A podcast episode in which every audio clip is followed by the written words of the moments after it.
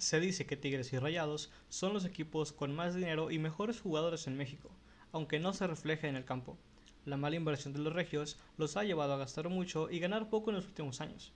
Repasamos el gasto y los fichajes desde 2019 aquí, en que gira el balón. Comenzamos.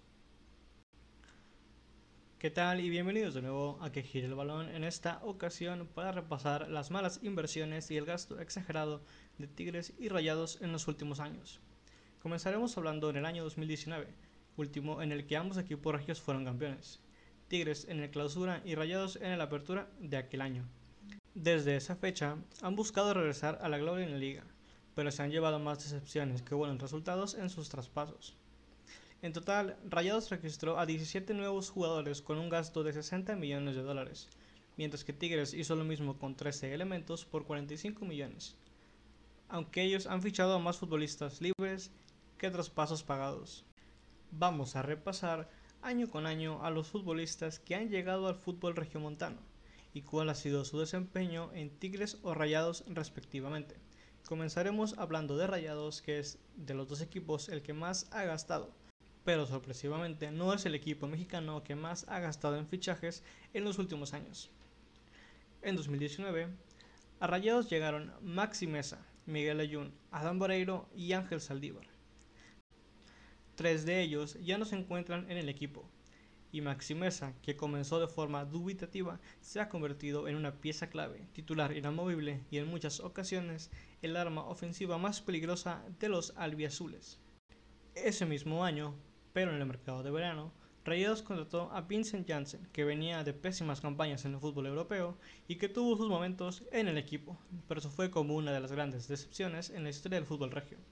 Matías Craneviter, que no ha logrado consolidarse, y Akelova y Johan Vázquez, jugadores que tuvieron buenos momentos, pero que terminaron saliendo del equipo. De estos, Johan Vázquez es el que tiene mejor presente, traspasado a Pumas y posteriormente al fútbol italiano, donde se ha convertido en una de las grandes revelaciones en la defensa. Para 2020 llegó la pandemia, así como Adrián Mora y Sebastián Vegas, los dos a préstamo. El chileno fue comprado de forma definitiva posteriormente, mientras que Adrián Mora salió del equipo disputando apenas un par de partidos. En el último año futbolístico, Rayados hizo una fuerte inversión con la llegada de Esteban Andrada, Eric Aguirre, Duan Vergara, Héctor Moreno y Luis Romo, así como las sesiones de Rodolfo Pizarro y Joel Campbell.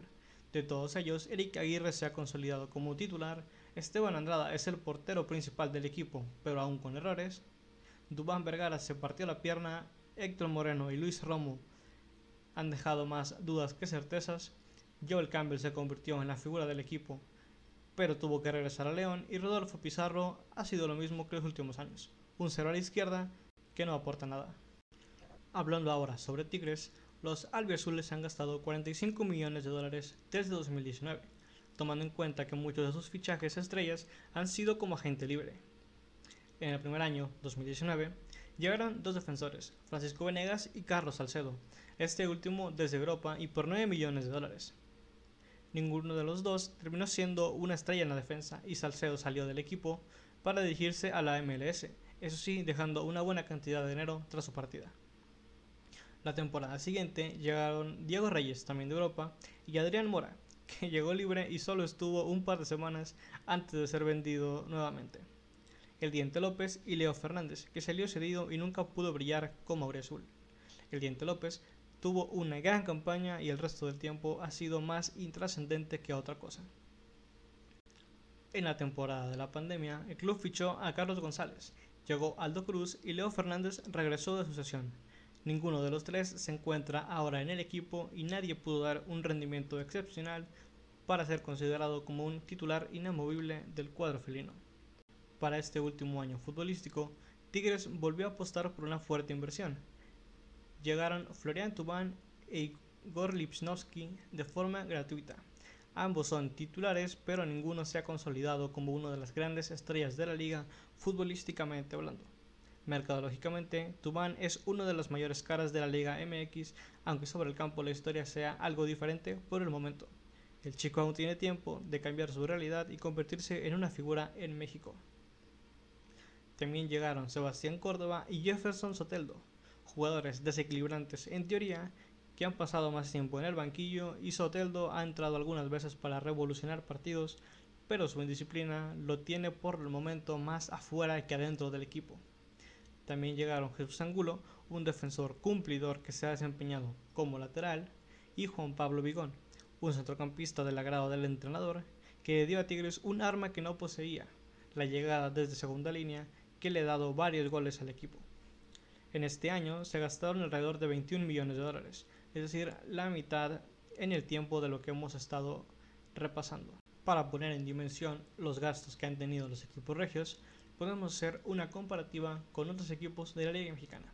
Rayados, como ya lo dijimos, gastó 60 millones de dólares y recibió 30 millones en ventas. Tigres, por su parte, gastó 45 millones de dólares en fichaje e ingresó 22 millones por la venta de jugadores. Ahora, en comparación con otros equipos de la Liga MX, podemos hablar de Cruz Azul, el equipo que más ha gastado con 80 millones de dólares, contratando a jugadores como Jonathan Rodríguez el Cabecita, Orbelín Pineda, Sebastián Jurado y Luis Romo. Además, posteriormente, a Charlie Rodríguez e Ignacio Rivero, todos ellos piezas fundamentales para el equipo. Cruz Azul, como se puede ver por estos datos, ha hecho una fuerte inversión en los últimos años, pero logrando el objetivo primordial que tenían desde hace lustros, que era volver a ser campeones de la Liga MX y lo consiguieron con grandes actuaciones de todos sus fichajes. Otro equipo del que vale la pena hablar por su caso curioso es el América, que ha gastado más de 52 millones de dólares, pero ha ingresado casi 43 millones por sus ventas. En estas se destacan a Edson Álvarez, Mateo Uribe, Marchesín, Guido Rodríguez y Sebastián Córdoba, por señalar algunos, en contraste por las contrataciones de Federico Viñas, Roger Martínez, Guillermo Ochoa y algunos jugadores más que no vale mucho la pena destacar. Lo destacable de aquí es que el América únicamente ha gastado 9 millones aproximadamente para armar un equipo que actualmente es el segundo más valioso de la Liga MX, pero que lamentablemente no ha terminado por llegar a instancias importantes y ganarlas. Recordemos que en este periodo América perdió dos finales una de Liga y una de Conca Champions, las dos contra Monterrey. También tocaremos el caso de los equipos de Jalisco, Chivas y Atlas. Chivas con una inversión cercana a los 40 millones de dólares. Y no pasa nada, simplemente es un equipo que está ahí, que intenta entrar a la liguilla, pero que no destaca. Jugadores como Canelo, como Vegas, como Pocho Guzmán, que terminó saliendo por los problemas con el antidoping. Y por su parte, Atlas, que solo ha gastado 17 millones y medio, pero ha ingresado casi 40. Y aún así es el actual bicampeón de la Liga MX, con polémica incluida, con algunas dudas, con algunas sospechas también.